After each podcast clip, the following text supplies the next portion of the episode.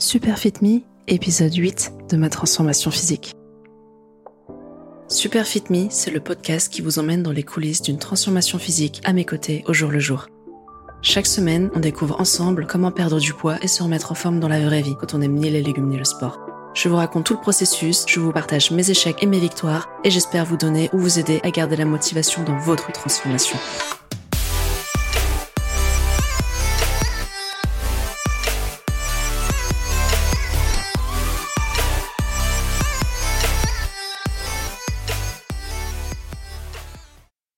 C'est dingue quand même la vitesse à laquelle une routine s'installe. Il y a encore quelques semaines de ça, je vivais dans un monde où le moindre effort sportif me semblait insurmontable et dans lequel ça me semblait normal de manger se rendre malade. Un monde dans lequel monter les escaliers me faisait perdre mon souffle et où je m'arrangeais pour avoir à faire le moins d'aller-retour possible entre l'étage et le rez-de-chaussée. Un monde où je cherchais même pas à faire des efforts côté sport ou alimentation parce que de toute façon, je suis une grosse gourmande et je suis pas sportif pour un sou ce qui me semblait d'ailleurs être une raison tout à fait légitime pour ne pas me bouger du tout et grignoter dès que l'occasion se présentait. Ou même si elle se présentait pas en fait.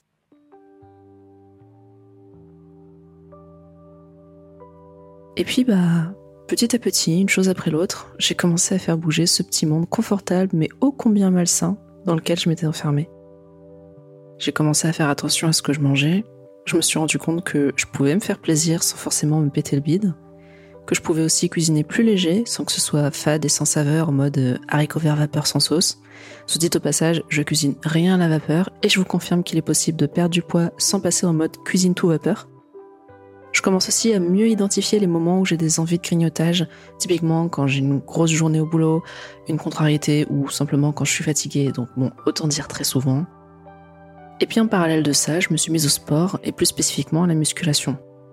Moi qui m'étais fait toute une histoire de la muscu, j'ai commencé chez moi avec simplement quelques élastiques et des sangles de suspension. Je fais 3 à 4 séances par semaine, en gros un jour sur deux. Je mets environ 30-35 minutes à faire mes séances, échauffement compris, et finalement c'était pas si compliqué que ça à caler dans mon planning.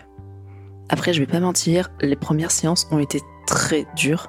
J'avais des courbatures insupportables après, mais les courbatures ont largement diminué au bout de 2-3 semaines, je dirais.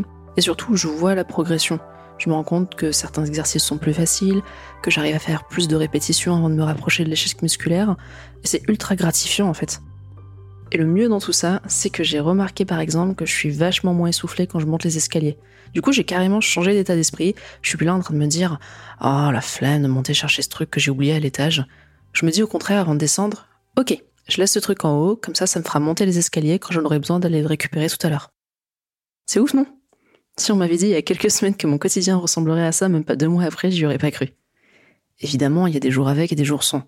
Il y a des jours où j'ai une furieuse envie de grignotage et j'ai beau avoir planqué toutes les bêtises dans un placard, je sais qu'elles sont là quand même, et oui, ça m'arrive de craquer. Il y a des jours où j'ai une flemme intersidérale de faire ma séance de muscu, où j'ai zéro énergie, mais j'essaye de me motiver malgré tout, quitte à pas faire autant de séries que d'habitude. C'est vraiment une bataille contre moi-même, en fait, pour me sortir de cet état d'esprit du tout ou rien dont je vous parlais dans l'épisode 7. Ok, je suis extrêmement fatiguée aujourd'hui, mais je vais quand même faire ma séance, même si je fais qu'une série de chaque exercice au lieu des trois ou quatre séries que je fais habituellement. Ce sera peut-être pas une séance complète, mais ce sera mieux que rien. Fait est mieux que parfait, Margot. Fait est mieux que parfait. Donc voilà où j'en suis, et je dois dire que je suis ultra fière de moi, j'ai un peu l'impression de sortir d'une longue léthargie, comme si je me réveillais dans la peau d'une personne saine et équilibrée, certes avec des kilos en trop, mais en bonne voie pour s'en débarrasser et apprécier enfin son reflet dans le miroir. J'ai l'impression que le temps où j'étais cette nana un peu trop gourmande et nulle en sport sera bientôt plus qu'un mauvais souvenir. Enfin, en tout cas, j'ai l'impression d'être déjà bien plus une fit girl aujourd'hui que je l'étais il y a quelques semaines. Et l'air de rien, c'est hyper puissant comme moteur et comme source de motivation.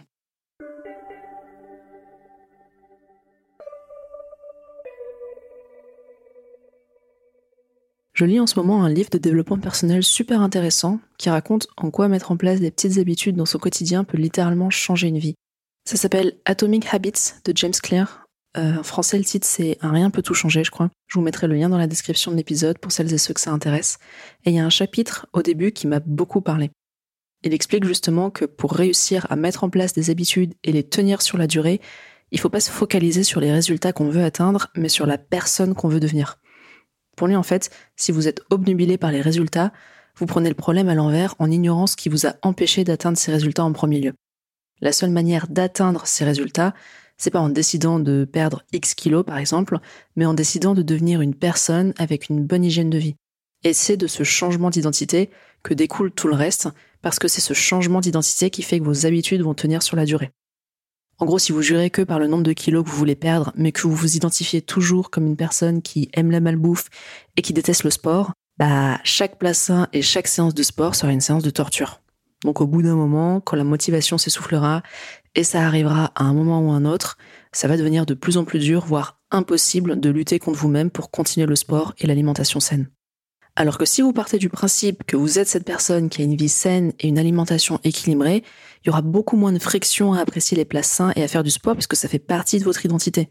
Et comme ça fait partie de votre identité, vos habitudes seront beaucoup plus faciles à tenir, et si vous tenez vos habitudes sur la durée, vous obtiendrez des résultats. Bim, c'est QFD. Ça me semblait un peu abstrait au départ, mais en faisant un peu d'introspection, j'ai pris conscience que c'est probablement la raison pour laquelle je suis mon programme sans trop de friction depuis environ deux mois, soit bien plus que les deux semaines habituelles au bout desquelles j'ai laissé tomber toutes mes autres tentatives de perte de poids. Et c'est parce que cette fois, je vois pas ce processus comme une espèce de phase transitoire avant de reprendre mes habitudes là où je les ai laissées. Je vois vraiment ça comme une nouvelle vie en fait, où je deviens la personne que j'ai envie d'être. Là où avant je me disais juste non, je vais prendre les escalators parce que euh, je suis une flemmarde. Je me dis maintenant, non, je vais prendre les escaliers parce que je suis une personne sportive. Ça me semble de plus en plus naturel, et je crois qu'en fait le regard que j'avais sur moi-même faisait que m'enfoncer jusque-là. Après, on a beau être souvent son juge le plus strict, le regard des autres joue aussi souvent malheureusement. Dans un processus de transformation physique, le regard des autres va forcément vous renvoyer, dans une certaine mesure, à cette identité que vous essayez de quitter. Et en même temps, ça peut se comprendre. Ça fait des années que vous avez cette identité, cette image de la personne au choix un peu gourmande, qui dit jamais non à une deuxième part, le petit gros de votre groupe de potes, la personne chez qui il y aura toujours trop à manger, celle qui pousse au vice. Si je remonte un peu plus loin, ça va certainement aussi avec cette identité de la personne souvent un peu essoufflée, ou celle qui était toujours choisie en dernier dans les équipes de sport à l'école, etc. Oui, c'est du vécu. Alors vous imaginez bien que si vous renvoyez cette image aux autres depuis des années, ils vont avoir du mal à vous percevoir autrement. Ce sera pas forcément mal intentionné, et heureusement, beaucoup de personnes seront au contraire des supporters en or, mais il y en aura. Je m'y étais préparée, mais ça m'a quand même fait tiquer quand je me suis prise la première réflexion du genre. Au bout de quelques semaines, je m'étais décidée à parler un peu de mon programme autour de moi, à ma famille, mes amis, mes collègues. Pas en mode euh, j'ai une grande annonce à vous faire, mais juste de manière anodine, au détour d'une conversation. Tiens d'ailleurs, j'ai commencé ce coaching récemment, c'est génial, blablabla.